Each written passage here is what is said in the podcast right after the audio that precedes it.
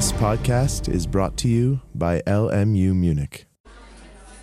Läuft schon, gut. Also dann fangen wir jetzt an, auch 30 Sekunden vor der Zeit. Wir setzen den Kontrapunkt zur Deutschen Bahn, ähm, bei der Sie diese Sorge nicht haben müssen.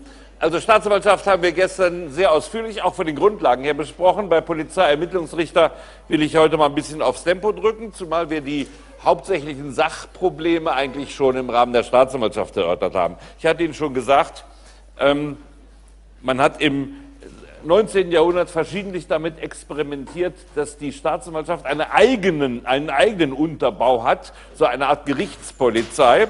Das hat sich aber letzten Endes, sagt man, deshalb nicht bewährt, weil doch die präventivpolizeiliche Tätigkeit, also ihre Aufgabe zum Schutz von öffentlicher Sicherheit und Ordnung, mit der repressiven Tätigkeit, also mit der Strafverfolgung, vielfach sehr vernetzt ist. Nehmen wir an, Sie bewegen sich als Polizistin in einem ziemlich verminten Gelände und links sehen Sie gerade einen in seinem Blute liegen und rechts wird auf einen eingeprügelt. Dann müssen Sie eigentlich zunächst wohl präventiv tätig werden, um den noch zu retten, anschließend aber repressiv, um die Sache zu verfolgen. Also in der polizeilichen Tätigkeit fließt Repression und Prävention zusammen und deshalb ähm, ist man jedenfalls in Deutschland schon bei der Reichsstrafprozessordnung dazu übergegangen, die Polizei nur funktional der Staatsanwaltschaft zuzuordnen, sie ihr also im Rahmen der Strafverfolgung zu unterstellen. Darüber hatten wir ausführlich gesprochen.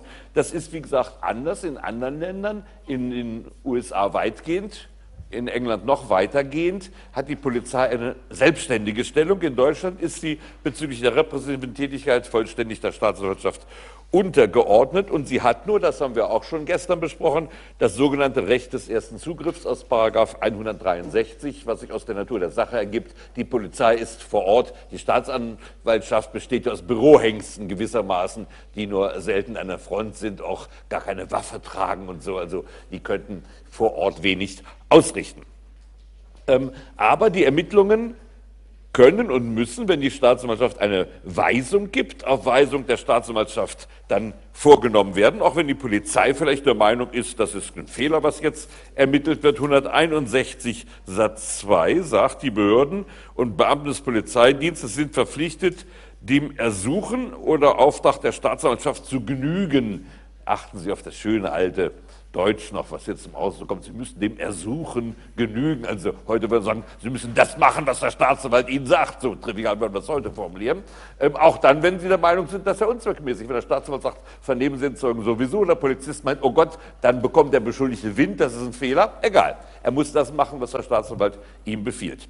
Man unterscheidet nun zwei Gruppen von Polizeibeamten das hat in der Regel aber nur eine Bedeutung für die Möglichkeit, im Rahmen des Ermittlungsverfahrens Eilmaßnahmen zu treffen. Die eine Gruppe, sozusagen die höhere Gruppe oder die Gruppe mit den weiteren Kompetenzen, die heißen Hilfspersonen der Staatsanwaltschaft oder inzwischen Ermittlungspersonen, so werden sie genannt. Früher hießen sie Hilfsbeamte und da haben sich alle Polizeibeamtinnen beschwert. Da hätte man sagen können, okay, Hilfsbeamtinnen oder Hilfsbeamte und um Papier vom Gesetzblatt zu äh, sparen, hat der Gesetzgeber gesagt, wir nennen die jetzt Ermittlungspersonen.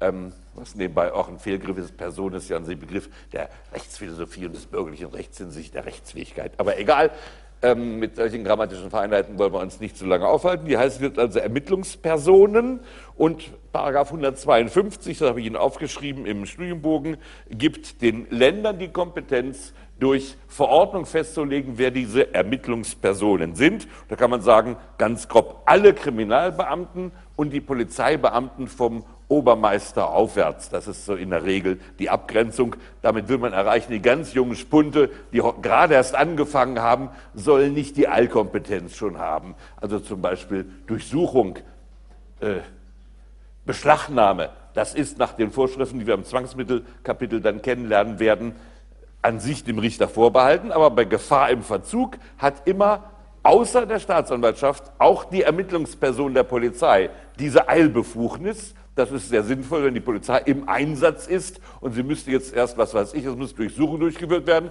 Dann sagen die, Moment, ich komme nachher wieder, fahren erstmal zum Amtsrichter, lassen sich die den Durchsuchungsbefehl geben, fahren wieder zurück, dann sagt er, bitte suchen Sie ruhig, alles Wichtige ist schon verschwunden. Also die Polizei muss diese Eilbefugnis haben, die hat aber eben nur eine Ermittlungsperson, also die hat nicht schon der blutige Anfänger im Polizeidienst, das ist so eine Art Kautel.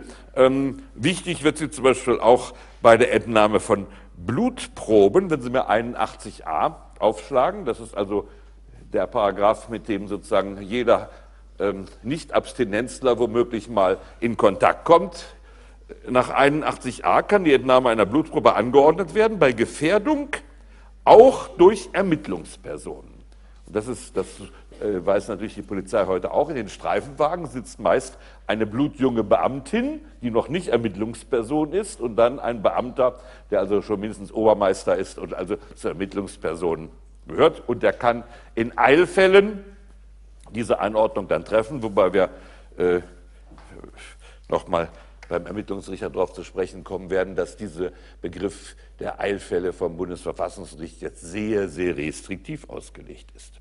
Gut, die Staatsanwaltschaft hat also das Weisungsrecht für den repressiven Bereich, nicht für den präventivpolizeilichen Bereich. Ich glaube, ich habe schon mal erwähnt, dass das mal vor Jahrzehnten ein ganz spektakulärer Fall in München war, wo direkt gegenüber vom Käfer eine Bankfiliale überfallen wurde und der Bankräuber eine Geisel nahm. Im Käfer saß damals Franz Josef Strauß. Ich weiß nicht, ob Ihnen der Name irgendetwas sagt. Das war ein berühmter Bayer, nicht nur der Flughafen heißt so, der ist nämlich nach ihm benannt worden. Franz Josef Strauß dinierte da gerade und vor Ort war der damalige Polizeipräsident Schreiber und der Oberstaatsanwalt Konrad Sechser. Die konnten sich nicht einig werden, ähm, ob man nun einen finalen Todesschuss ansetzen sollte auf den Geiselnehmer oder nicht. Es gab dann einen Streit, schließlich hat sich der Oberstaatsanwalt durchgesetzt und das Unglück war nur, dass der finale Todesschuss nicht voll traf und daraufhin der Geiselnehmer zunächst noch die Geisel erschoss.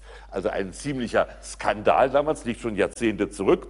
Und danach hat man sich seitens der Innenminister und seitens der Justizminister allgemein zusammengesetzt und hat eine Art äh, Regelung oder ab, eine Art Abkommen getroffen, dass die Polizei natürlich zu entscheiden hat, wenn es um Prävention geht, die Staatsanwaltschaft, wenn es um Repression, also um Verfolgung bereits begangener Straftaten geht. Und wenn das Ganze sozusagen sich überschneidet, entscheidet der Schwerpunkt. Und es ist klar, bei einer Geiselnahme kann zwar der Staatsanwalt sagen, ähm, ich muss die Sache ermitteln. Es ist ja schon ein Delikt begangen, also er hat eine repressive Anordnung. Es liegt uns auf der Hand, wenn er sagen würde, Todesschuss, dass das keine sehr sinnvolle Ermittlungsmaßnahme wäre, denn sie würde zur, zur, zur gleichen Zeit das Ende des Ermittlungsverfahrens bedeuten. Was wollen Sie mit toten Geiselnehmer machen? Vor Gericht stellen können Sie ihn nicht mehr. Man kann zwar noch Leute, denen die Beine amputiert werden, im Bett in den Gerichtssaal schieben, das haben wir jetzt ja wieder erlebt. Oder vor einiger Zeit haben wir im Demjanjuk-Prozess erlebt, wie jemand auch kurz vor dem Exitus noch in den Gerichtssaal geschoben werden kann. Das kann man machen, aber nach dem Exitus geht es nicht mehr. Einer Leiche kann man nicht den Prozess machen. Also kann eigentlich aus logisch zwingenden Gründen der Todesschuss niemals von der Staatsanwaltschaft angeordnet werden. Er könnte natürlich von der Staatsanwaltschaft verboten werden. Nicht wahr? Angenommen, der Polizeipräsident sagt, um die Geisel zu retten, müssen wir den Geiselnehmer erschießen. Der, Poli der Oberstaatsanwalt sagt, oh Gott, oh Gott, dann ist mein schönes Ermittlungsverfahren direkt. Nein, nein, lassen Sie ihn leben, lassen Sie ihn leben. Also Sie sehen, es kann tatsächlich umgekehrt eine Kollision geben. Und dann äh, entscheidet der Schwerpunkt und beim Todesschuss ist es sicher so, dass da die polizeiliche, äh, äh also Dimension den Schwerpunkt bildet. Gut, das ist also RIST-BV, das soll ich gleich erläutern, was die RIST-BV sind. Die sind von allen Justizministerien erlassen worden. Das sind die Richtlinien für das Strafverfahren und das Bußgeldverfahren. Nun kann man fragen, wieso dürfen die eine Richtlinie entlassen, so Minister? Antwort, im Rahmen des Ermessens, also des Opportunitätsprinzips, kann der Minister das Weisungsrecht, das er hier ja hat, grundsätzlich natürlich ähm, auch allgemein durch generelle Anweisungen ausüben. Das sind also innerdienstliche Anweisungen, es sind keine Rechtsnormen, die nach außen irgendwelche Kompetenzen schaffen, es sind innerdienstliche Anordnungen und die habe ich hier heute nicht dabei. Also zum Beispiel im, im Meyer-Gostner sind die hinten abgedruckt, die Richtlinie für das Straf- und Bußgeldverfahren. Da stehen dann häufig sehr löbliche Sachen drin, zum Beispiel, dass man bei einer Einstellung nach 153a gegen Geldzahlung natürlich keine schweren Wirtschaftskriminellen einfach so billig davonkommen lassen soll. Also in diesen Richtlinien stehen vernünftige Anweisungen drin, die in der Praxis ja dann mehr oder weniger auch beachtet werden. Und da ist eben auch ähm, diese Regelung über die Abgrenzung polizeilicher Präventionskompetenz und Repressionskompetenz in der Praxis. Gut, zum Aufbau der Polizei, das habe ich hier ganz kurz gemacht. Ähm, Sie wissen, Sie haben hier schon ein besonderes Verwaltungsrecht gehabt oder zumindest die Kompetenzordnung des Grundgesetzes, Polizei ist Ländersache. Die Polizisten ressortieren alle beim Innenministerium, das heißt, das ist der höchster Chef. Es ist also so, dass die Staatsanwaltschaft, die ja beim Justizministerium ressortiert, hier Weisungen an Beamte geben kann, die aber der Dienstaufsicht des Innenministeriums unterstellt sind. Das heißt, nehmen wir an, der Staatsanwalt erteilt eine Weisung und der Polizist antwortet Götz von Berlichingen. Ähm, der Staatsanwalt regt sich furchtbar auf, dann kann er eine Beschwerde an den Innenminister schicken von mir aus, aber er kann den Polizisten nicht maßregeln, denn er untersteht auch disziplinarrechtlich allein dem Innenministerium. Ähm, grundsätzlich wissen Sie auch, Polizei ist Ländersache, aber es gibt inzwischen zwei Bundespolizeibehörden, schon seit langem das Bundeskriminalamt mit einem eigenen Gesetz. Ähm, ich will jetzt die technischen Dinge äh, nicht durchackern. Da ist ein langer Katalog, wofür das Bundeskriminalamt zuständig ist. Ähm, grundsätzlich kann man sich schon denken, wofür das Bundeskriminalamt zuständig sein muss.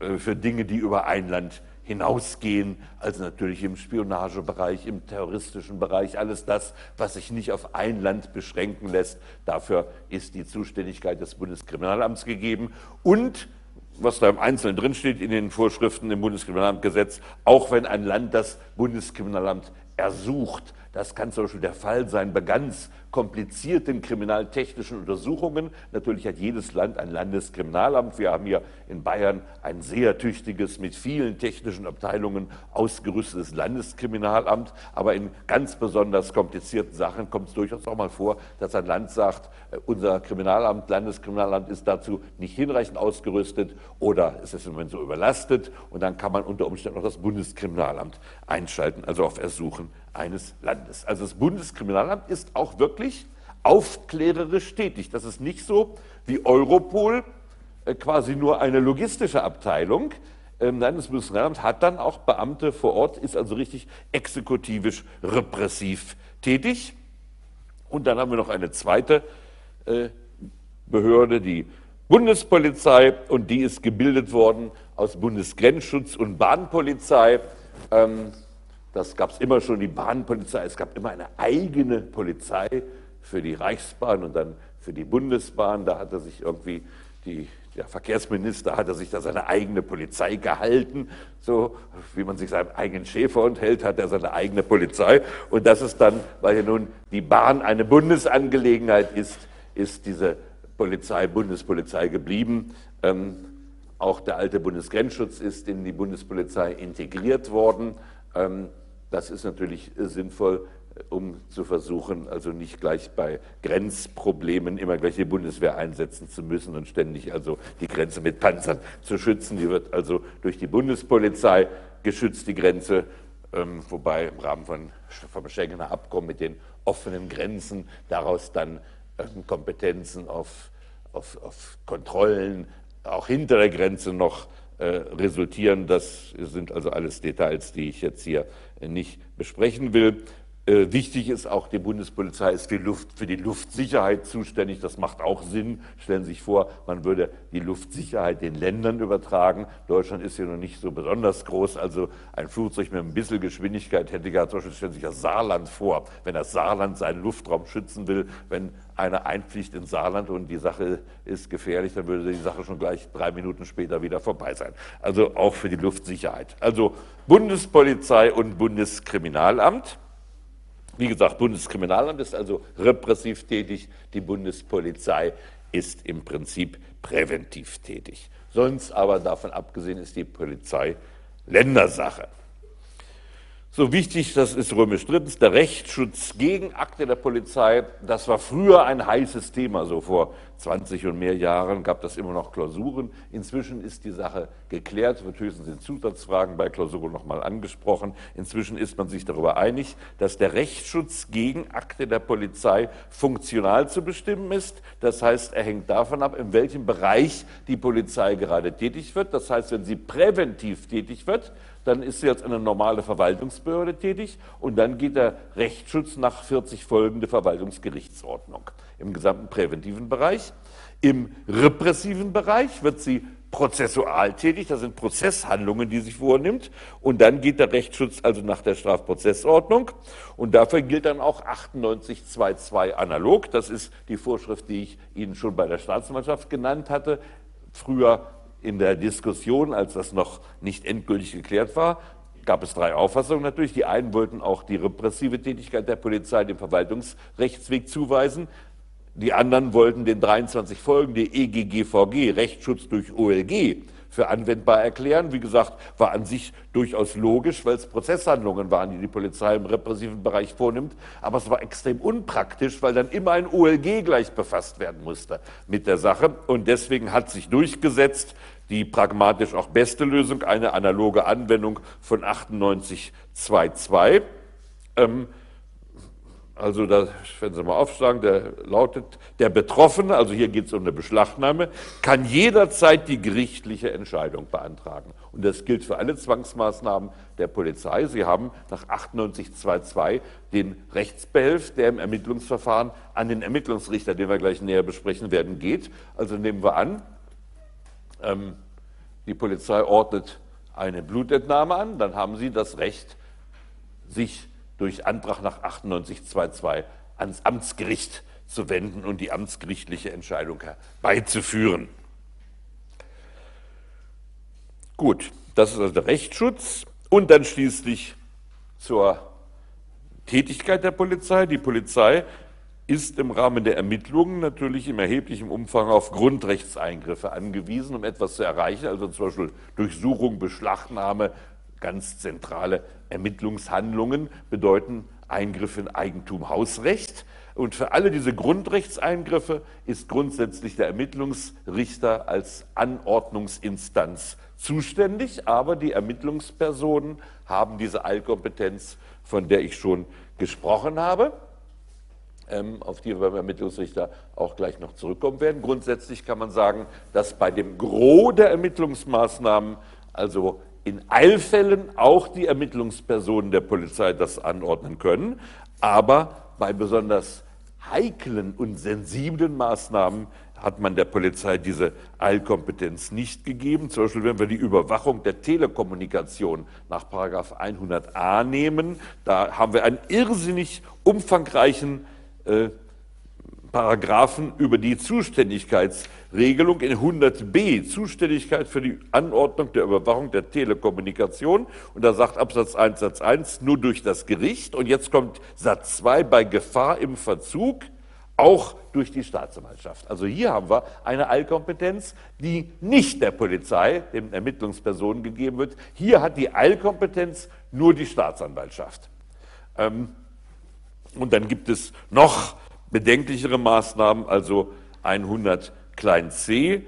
Ähm, das in einer Wohnung nicht öffentlich gesprochene Wort darf mit technischen Mitteln abgehört werden. Also das steht hier in Klammern in meiner DTV-Ausgabe. Maßnahmen ohne Wissen des Betroffenen. Das finde ich eine ziemlich dämliche Überschrift. Man hätte so nennen müssen, wie es in der Bevölkerung heißt, großer Lauschangriff. Hier ist also der Lauschangriff geregelt.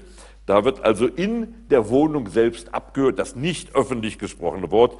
Diese Vorschrift, auf die wir noch kommen müssen, allein die Vorschrift, wie Sie sehen, ist drei Seiten, umfasst drei Seiten in meiner, in meiner DTV-Textausgabe und die Regelung der Zuständigkeit noch einmal eineinhalb Seiten. Also das sind ja, äh, ja also fast abwegige Umfänge des Gesetzes. Das Ganze beruht auf der Rechtsprechung des Bundesverfassungsgerichts. Das Bundesverfassungsgericht hat gesagt, der große Lauschangriff ist ja nun eine ganz heikle Maßnahme, weil er in den Intimbereich eingreift. Und beim Schutz des allgemeinen Persönlichkeitsrechts hat es ja früher und neuerdings auch wieder so eine Sphärentheorie entwickelt. Wie gesagt, ich mache es jetzt ganz kurz, weil wir später bei den Zwangsmitteln vielleicht nochmal darauf zurückkommen können. Also es gibt drei Sphären. Das eine ist die allerengste Intimsphäre der Person. Da ist inzwischen anerkannt, dass der Staat überhaupt nicht eingreifen darf. Das war zwischendurch zweifelhaft geworden. Also das sind zum Beispiel Tagebücher und Selbstgespräche. Ähm, wir kommen darauf zurück, das Selbstgespräch ist inzwischen absolut geschützt. Also, was weiß ich, wenn Hamlet auf der Bühne steht, überlegt sich, ob er seinen Onkel umbringen soll. Und nehmen wir an, dann wird König Claudius tot aufgefunden, Hamlet gerät in Verdacht, der dänische Staatsanwalt äh, nimmt das, die Ermittlungen auf und dann hat er zum Glück damals eine Wanze im Vorzimmer des Königs platziert gehabt und Hamlet stand also to be or not to be, das wäre noch nicht so gefährlich, aber überlegt er immer, Sie wissen vielleicht die Szene, wo Claudius betet, er will ihn erschlagen, dann traut er sich oder will aus moralischen Rücksichtnahmen oder aus äh, Ehrpusseligkeit will er ihm nicht im Gebet erschlagen und nehmen wir an, das ist jetzt alles aufgenommen, das könnte überhaupt nicht abgehört werden. Also Selbstgespräche sind absolut geschützt. Dann ist der nächste Bereich, der auch zur Privatsphäre gehört, aber indem man schon in Kontakt mit anderen tritt und das wäre eben in der Ehewohnung zum Beispiel, was weiß ich, der Mann kommt abends nach Hause, die Frau sagt, Schatz, wie war dein Tag? Sagt er, ach, nicht viel, habe nur drei Leute umgebracht und vier Banküberfälle durchgeführt. Danke, dann wollen wir jetzt essen, sagt sie. Ich habe Kürbissuppe gekocht. So. Und dann ähm, kann man das aufnehmen nach 100 C, also der große Lauschangriff. Kritisch wird es dann, das hast du was gesagt, das muss aber abgebrochen werden, wenn es dann ganz intim wird. Also er tritt hinter sie, während sie gerade die Kürbissuppe kocht, sagt, Schatz, du bist nicht nur die beste Kürbissuppe-Kocherin, die ich Köche, die ich kenne, du bist auch sonst. Also jetzt erzähle ich es mal nicht weiter. Also es wird jetzt sehr, sehr intim.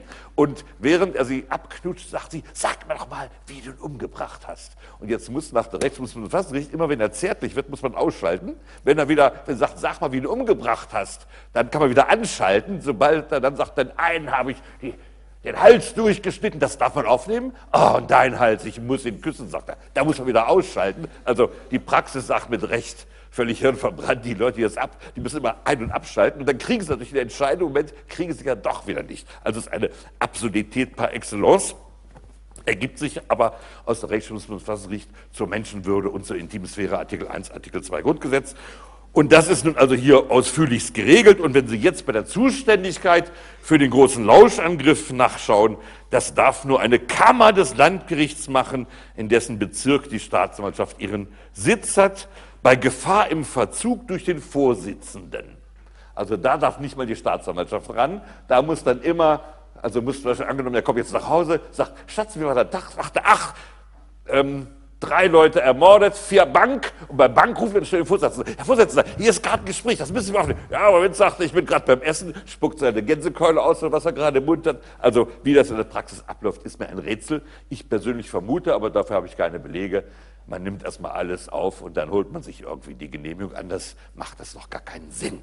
Aber das ist sozusagen diese irrsinnig komplizierte Regelung, ist eine Folge der strengen Rechtsprechung des Bundesverfassungsgerichts zum Schutz der Intimsphäre vor dem großen Lauschangriff.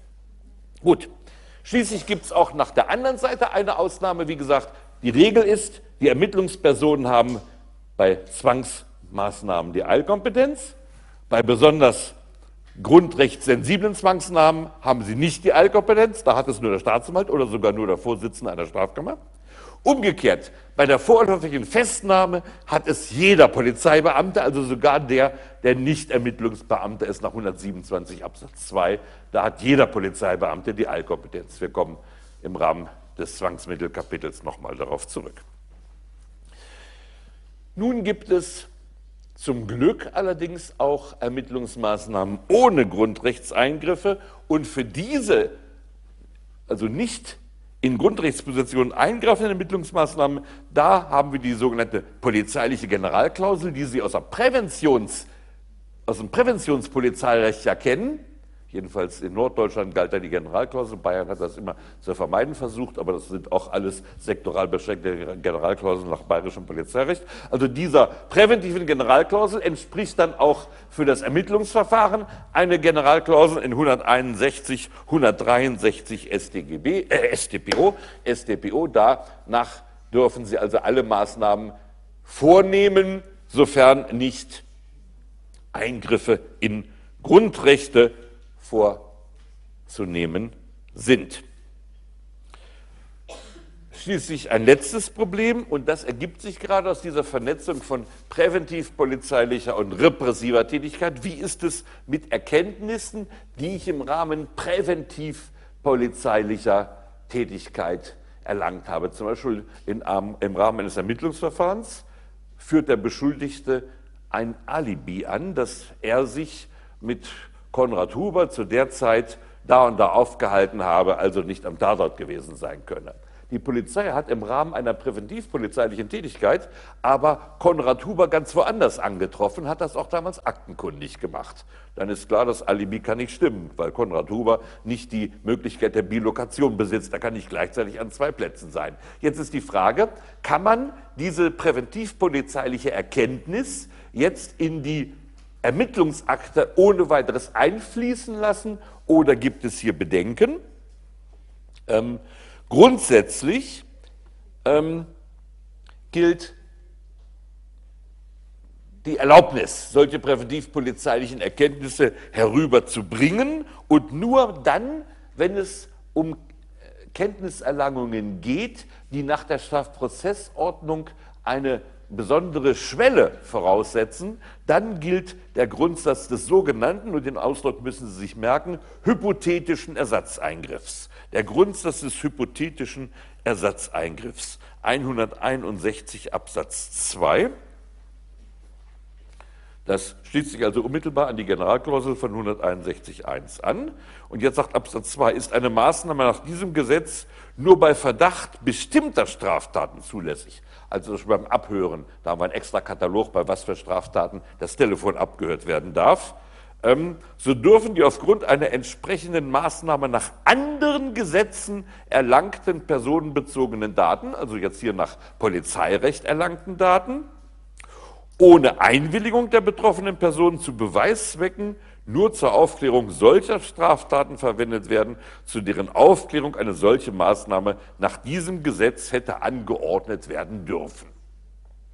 Was heißt das? Also schreiben Sie sich an den Rand oder notieren sich oder merken Sie es. Da geht es um den hypothetischen Ersatzeingriff. Nehmen wir also an, die Polizei hat nach bayerischem Polizeirecht ähm, präventiv abgehört. Und zwar nehmen wir jetzt mal an, nach, ich habe jetzt kein bayerisches Polizeigesetz dabei. Wir unterstellen einfach, es geht jetzt hier nur ums Prinzip, wir unterstellen einfach, dass jetzt nach bayerischem Polizeirecht äh, äh, das Abhören des Telefons, also allgemein des Telekommunikationsverkehrs, auch zugelassen wird, wenn man beleidigende Äußerungen über die CSU sagt. Also man will dem Einhalt gebieten rechtzeitig vor der Landtagswahl und sagt, diese ständige Beleidigung der CSU und ihrer wertvollen Vertreter, das muss unterbunden werden. Nehmen wir an, wir hätten jetzt also einen solchen Paragraphen. Natürlich wird das generell formuliert. Wer herabsetzende Äußerungen über verfassungsmäßige Parteien von sich gibt und so weiter, wird bestraft beim Beleidigungs- und Straftatbestand und deswegen darf abgehört werden. Nach nehmen wir mal nicht Bayern, nehmen wir einfach irgendein Bundesland, da wird das eingeführt. So, jetzt hat man abgehört und äh, jetzt wird anschließend ein Beleidigungsverfahren eingeleitet und da muss man sagen, gucken wir an, 100a ist im Katalog 100a der Beleidigungstatbestand 185 drin und da werden wir schnell fündig. Hier sehen Sie, die ganzen Paragraphen sind der Reihenfolge nach aufgeführt. Also 185 bis 184c geht es noch mal. Also Sie verbreiten jugendpornografische Schriften, da dürfen Sie abhören. Aber auch beim Besitz, also angenommen zwei telefonieren, er sagt, da, da wird er, ich habe vielleicht ja gerade eine, eine, DVD mir gekauft. Alles immer, immer, immer. Darf alles abgehört werden, darf alles verwendet werden. Aber Beleidigung 185 ist, wie Sie sehen, nicht drin. Das heißt, ein Beleidigungsverfahren darf das nicht verwendet werden. Es fehlt am hypothetischen Ersatzeingriff. Das heißt, man hätte die Überwachung nicht zur Aufklärung eines Beleidigungsverdachts anordnen dürfen. Anders nun, ähm, und das ist jetzt ganz witzig, wenn es hätte angehört, angeordnet werden dürfen, auch wenn tatsächlich das Abhören, das polizeiliche Abhören nicht wegen eines solchen Verdachts motiviert war. Also angenommen, man hat Verdacht, dass jemand eine Straftat gegen die Landesverteidigung begeht. Man hört ihn auch nach Polizeirecht ab und dann sagt er übrigens, immer diese Spionage ist ja langweilig, ich muss dir gerade die neueste DVD erzählen, die ich mir gerade eingekauft habe. Und dann reden sie über die jugendpornografische DVD. Das ist dann wieder hypothetischer Satzeingriff. Das heißt, obwohl das gar nicht zur Verhinderung von jugendpornografischen Schriften, sondern zum Schutze der Landesverteidigung angeordnet war, gilt doch der hypothetische Satzeingriff. Es hätte ja auch in einem Verfahren nach 184c angeordnet werden können. Das heißt, der Transfer ist immer dann zulässig, wenn es um ein Verfahren geht, nachdem eine Ermittlungsmaßnahme dieser Art zulässig gewesen wäre. Das ist der hypothetische Ersatzeingriff. Gut, das Prinzip ist ziemlich klar. Hieran knüpfen sich jetzt zwei sehr umstrittene und auch heute heftig diskutierte ähm, weitere Fragen. Das eine ist die Frage, das, was hier für die Polizei gilt, gilt das auch für Geheimdienste. Und auf den ersten Blick gilt das also auch für BND und für Bundesamt und Landesämter für Verfassungsschutz in den entsprechenden ähm, Vorschriften dieser, also zum Beispiel haben wir ja ein extra Gesetz über BND, Gesetz über Bundesnachrichtendienst, wir haben ein extra Gesetz über das Bundesamt für Verfassungsschutz. In diesen Gesetzen ist dann auch der Informationstransfer an sich normal vorgesehen in diesem Umfang. Also zum Beispiel in Paragraph 9 BND-Gesetz, da ist geregelt, äh, wann die Geheimdienste äh, ihre äh, Erkenntnisse weitergeben können. Und wenn man den Gesetzeswortlaut nimmt, dann gilt tatsächlich dann auch hier für 161 Absatz 2, also wenn die irgendwelche geheimen Erkenntnisse haben, wie auch immer sie die gewonnen haben, ähm, und sie haben nehmen wir einen ein Gespräch aufgezeichnet und es geht um eine sogenannte Katalogtat, also um eine Tat, die in 100a als grundsätzlich eine Abhörmaßnahme legitimierend äh, qualifiziert worden ist, dann können Sie auch geheimdienstliches Material im Strafverfahren verwenden.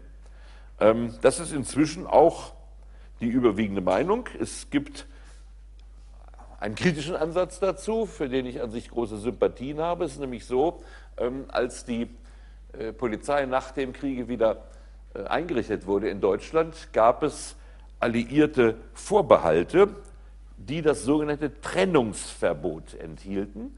Das Trennungsverbot beruhte darauf, dass ja im Dritten Reich eines der schlimmsten Unterdrückungsinstrumente das Reichssicherheitshauptamt war. Das Reichssicherheitshauptamt als äh, sozusagen Dachorganisation sowohl der SS als auch der Geheimdienste, als auch der Kriminalpolizei, als auch der Sicherheitspolizei. Also das Reichssicherheitshauptamt war sozusagen die zentrale Unterdrückungsmaschinerie des Dritten Reiches. Und die Alliierten wollten verhindern, dass wieder eine solche Behörde in Deutschland entsteht und deshalb also in ihrem Briefwechsel das sogenannte Trennungsgebot. Nun kann man dieses Trennungsgebot ja in keiner Rechtsnorm wiederfinden. Es gibt deshalb methodologisch gesehen nur eine Chance. Wir müssen sagen, das Trennungsgebot fließt Woraus muss es fließen? Es kann ja nur aus dem Grundgesetz fließen, wenn der Gesetzgeber sich gehütet hat. Der Gesetzgeber natürlich beherrscht von Innenministern, die in der Regel Finanz- und Innenminister sind, über die mächtigsten Politiker im Kabinett. Ähm, das steht natürlich heute nicht mehr in den Gesetzen drin, bei uns das Trennungsgebot. Wie könnten wir aber methodologisch versuchen, es doch zu retten? Wir müssten es aus höherem Recht, also aus dem Grundgesetz ableiten. Wo müssten wir also das Trennungsverbot herausholen? Aus welcher Garantie des Grundgesetzes? Was denken Sie sich? Gibt um sich nur eine Möglichkeit. Deshalb, die, wenn Sie die als Antwort parat haben, sind, liegen Sie mit 50 Prozent sowieso immer richtig bei jeder Frage im Staatsexamen. Also riskieren Sie es mal. Wo könnte das Trennungsverbot drin enthalten sein? In welchem, welcher Garantie des Grundgesetzes?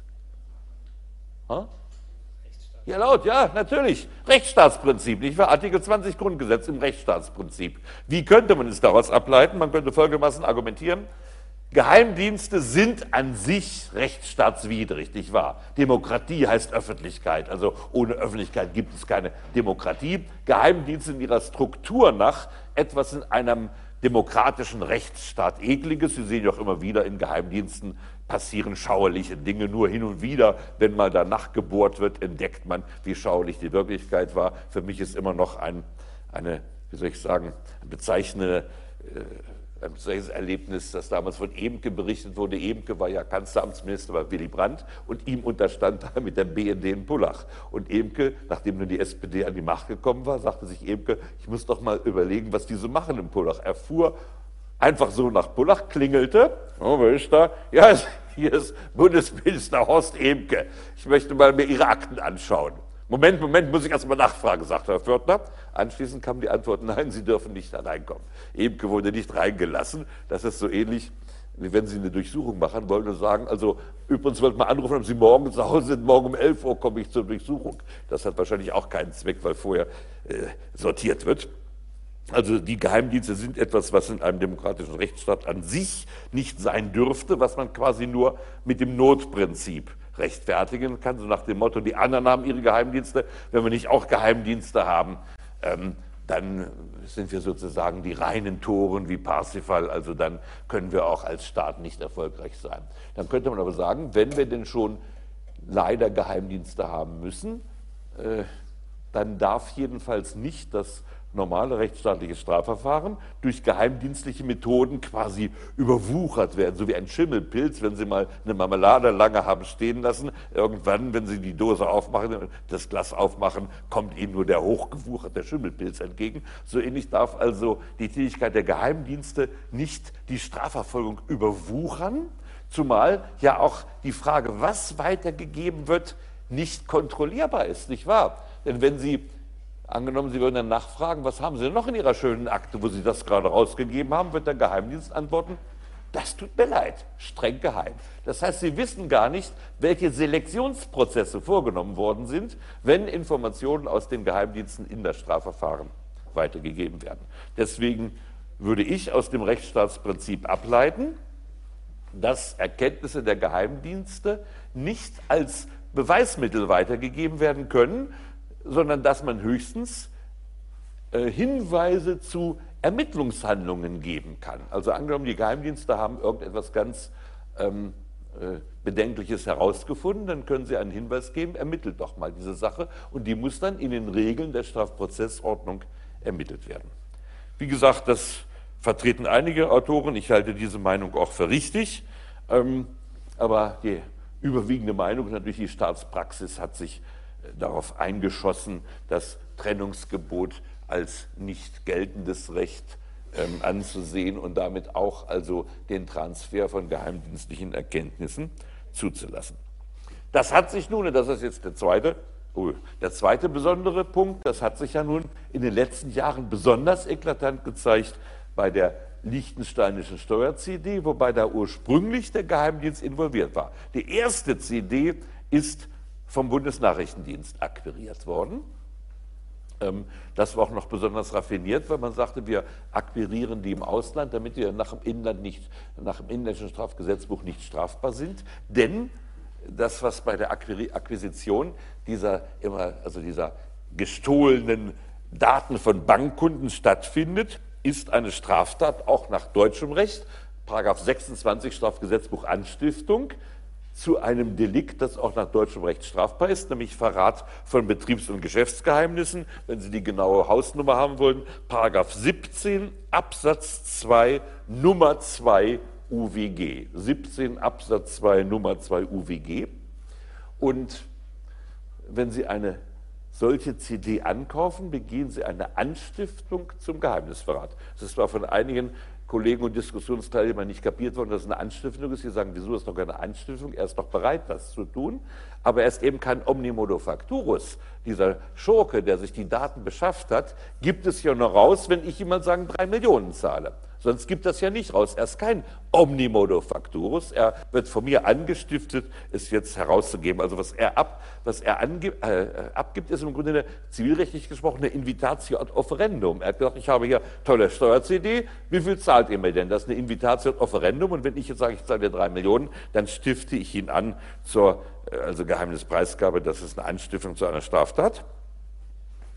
Und jetzt ist eine heftige Streitigkeit darüber entbrannt, ob ein Rechtsstaat nicht nur von strafbaren Handlungen profitieren darf, das soll nach allgemeiner Ansicht im gewissen Umfang also äh, vertretbar sein, Wir kommen bei der Lehre der Beweisverbote nochmal darauf zurück. Aber hier geht es hier nicht nur darum, dass er von Straftaten anderer profitiert. Hier geht es darum, dass er andere zu diesen Straftaten anstiftet. Also angenommen, der würde, wäre tatsächlich ein Omnimodo Facturus. Der würde einen Briefumschlag nehmen, würde draufschreiben, an, was weiß ich, an die Steuerfahr an die äh, Schwerpunkt Bochum oder an die Steuerfahndung Wuppertal. Ich glaube, das sind da immer die zentralen Behörden in äh, Nordrhein-Westfalen würde Ihnen die CD schicken, würde sagen, liebe Freunde, ich begehe jetzt ein Geheimnisverrat, mache mich strafbar, aber im höherrangigen Interesse des deutschen Steueraufkommens will ich das einfach machen. Dann ist an sich herrschende Meinung, er macht sich zwar strafbar, aber hier würde man es unter dem Stichwort rechtswidrige Ermittlungshandlungen privater, würde man sagen, wir dürfen von rechtswidrigen Ermittlungshandlungen privater als Strafverfolgungsbürde Gebrauch machen, sofern es nicht um schwerste Grundrechtsverletzungen geht. Also angenommen, es ging um Folter. Einer würde sagen, ich habe gerade den Fabrikanten X so lange gefoltert, hier hat er sein Geständnis unterschrieben, hier steht auch, wo die ganzen Schwarzgelder sich befinden. Ich habe also eine, ein Geständnis der Steuerhinterziehung erfoltert. Da würde man sagen, nein, also das darf ein Rechtsstaat nicht machen, aber man hat eben diesen Kompromiss geschlossen, natürlich zugegebenermaßen ein etwas fauler Kompromiss. Der Staat darf auch von rechtswidrigen Ermittlungshandlungen privater Gebrauch machen, daraus Nutzen ziehen, wenn sie nicht sozusagen zu rechtswidrig sind. Irgendwo hört es auf. Aber was viele Diskussionsteilnehmer nicht kapiert haben, bei der Steuer-CD geht es nicht darum, dass der Staat von rechtswidrigen Ermittlungshandlungen privater nur einen Nutzen zieht, sondern dass der Staat dazu anstiftet. Und das kann er als Rechtsstaat nicht. Der Staat ist als Rechtsstaat eigentlich mit dem Recht identisch. Solche Handlungen sind gar nicht Staatshandlungen, das, sind, das ist ultra viris, das sind also selbstdelinquente Handlungen von Beamten, die außerhalb jeglicher denkbarer äh, Amtskompetenz handeln. Also meine ich, es folgt aus dem Rechtsstaatsprinzip, dass der Staat nicht an der Strafprozessordnung vorbei zu verbrecherischen Handlungen anstiften darf, um sich Beweismittel zu holen. Und deswegen halte ich nicht nur die Strafbarkeit, also Sie wissen, durch deutschen Blätter ging ein, ein, ein, ein Aufjaulen, als die Schweizer auch gegen die deutschen Steuerfahnder Ermittlungsverfahren eröffneten. Nicht wahr? Völlig zu Recht. Die deutschen Steuerfahnder, die die Millionen gezahlt haben, haben die schweizerischen Bankangestellten zu einem Verrat von Geschäfts- und Betriebsgeheimnissen angestiftet, haben sich also strafbar verhalten und die schweizerischen Verfolgungsbehörden haben mit vollem Recht äh, die Ermittlungsverfahren gegen diese Beamten eröffnet. Namentlich Herr Steinbrück hat sich da wieder sehr profiliert. Jetzt wird er wahrscheinlich in die Schweiz nicht mehr eingeladen, um seine lukrativen Vorträge zu halten. Er hat gesagt, recht so, Sie wissen doch den berühmten Satz, wir müssen die US-Kavallerie gegen die Indianer mobilisieren. Das war ja seine Metapher, die er damals benutzte. Das zeigt natürlich, dass er vom Rechtsstaat ehrlich gesagt nichts versteht. Muss er ja auch nicht, er ist ja Politiker. Aber also Anstiftung zu strafbaren Handlungen ist jedenfalls keine rechtsstaatliche Handlung. Vielleicht hat das ja in einem höheren Sinne gemeint. Vielleicht hat er gemeint, dass die Mobilisierung der amerikanischen Kavallerie gegen die Indianer organisierter Völkermord war und dass wir uns also auf das Niveau eines organisierten Völkermordes sozusagen bewegen würden. Wenn er es so gemeint hätte, würde ich sagen, Donnerwetter, ganz schön Mut hat der Herr Steinbrück, aber ich glaube, so hat er es nicht gemeint, weil er das Mobilisieren der amerikanischen Kavallerie gegen Indianer aus seinen Kinder-Indianer-Filmen wahrscheinlich kannte, wo immer die bösen Indianer totgeschossen werden und anschließend sozusagen wie bei einer Jagd die Strecke verblasen wird, nicht wahr? Dann wird die Trompete angesetzt und der Sieg gefeiert. Gut, ich will Ihnen die Fundstelle des Bundesverfassungsgerichts dazu nicht vorenthalten. Das Bundesverfassungsgericht hat damit äh, zu tun und hat No. Tja, dieses Gerät entzieht sich nämlich, hier unten ist was, gucken wir mal so, muss nach unten, also ich schraube, die Entscheidung ist es nur eine Kammerentscheidung, also so eine Entscheidung von drei Richtern, wo eine Verfassungsbeschwerde abgeschmettert wurde im sogenannten Kammerverfahren. Die ist veröffentlicht im Strafverteidiger 2011, Seite 65. Kann man sich eigentlich fast auch Ich habe das Gefühl, dass ich dieses Gerät heute zerstören werde. Doch, so geht es. Also, Strafverteidiger 2011 65. Die Entscheidung ist also ehrlich gesagt, naja, ob man damit nicht in einen kleinen Strafprozessrechtsschein gekommen wäre, darüber kann man streiten. Es sind nämlich zwei Punkte völlig verkannt worden. Erstens nicht gesehen worden, dass eine Anstiftung zu strafbarem Verhalten vorliegt, nicht nur Nutznießung anderweitiger Straftaten. Der Punkt ist also von der Kammer nicht erkannt worden. Und das, der zweite, für mich nicht erklärliche Widerspruch der Entscheidung liegt darin, Sie sagen zunächst, man darf also äh, solche äh, Ermittlungsergebnisse also dann nicht verwerten, wenn sie Ausdruck also krimineller Machenschaften sind und so weiter. Sinngemäß steht das da drin. Genau. Moment, ich kann es Ihnen zitieren aus meinem Lehrbuch. Da habe ich nämlich den Satz extra zitiert. Muss, den Satz muss ich Ihnen zu Gehör geben, weil er äh, wirklich phänomenal ist. Die Zeit müssen Sie mir auch noch gewähren. Also Paragraph 36, Randnummer 28 in meinem Lehrbuch. Da habe ich, glaube ich, diesen berühmten Satz zitiert aus der Entscheidung. Hm, machen Sie mich nicht schwach. Jetzt finde ich auch das nicht.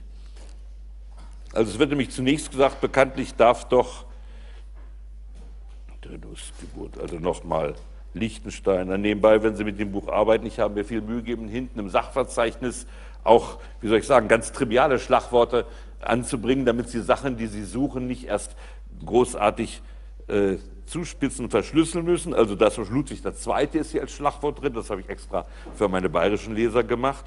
Und Liechtensteiner Steuerskandal 2454, da müsste es hoffentlich stehen. Also, die Entscheidung.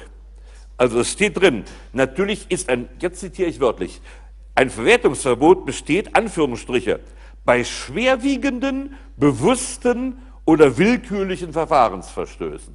Und hier ist eine bewusste Anstiftung zu einer Straftat gegeben. Also noch schlimmer kann ich es mir nicht vorstellen. Wieso es trotzdem verwertbar sein soll, die Liechtensteiner Steuer-CD ist mich ein Rätsel. Hier muss ich jetzt mal grammatisch falsch sprechen, dann bin ich ungefähr auf dem Niveau der Entscheidung angekommen. Ja, also herrschende Meinung, Rechtsprechung sagt kein Problem.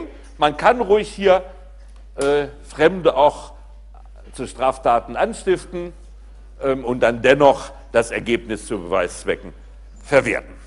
Gut, wir schließen dann heute. Ich würde mich freuen, wenn Sie über die jetzt vielen technischen Dinge, die im Polizeikapitel eine Rolle spielen, diese Probleme, diese Bruchlinien des heutigen Rechtsstaats, der heutigen Rechtsstaatspraxis sehen. Also die Beteiligung der Polizei A an strafbaren Handlungen als Mittel der Beweisgewinnung und B die Einebnung des Trennungsgebots die, zwischen polizeilicher, rechtsstaatlicher Tätigkeit und geheimdienstlicher Tätigkeit, da sehe ich eine schwere Gefahr für den Rechtsstaat. Wenn Sie das internalisieren würden, dann wäre der heutige Tag nicht sinnlos vorübergegangen, so wie die meisten äh, Tage. Wenigstens scheint die Sonne. Nächste Woche sehen wir uns wieder. Alles Gute.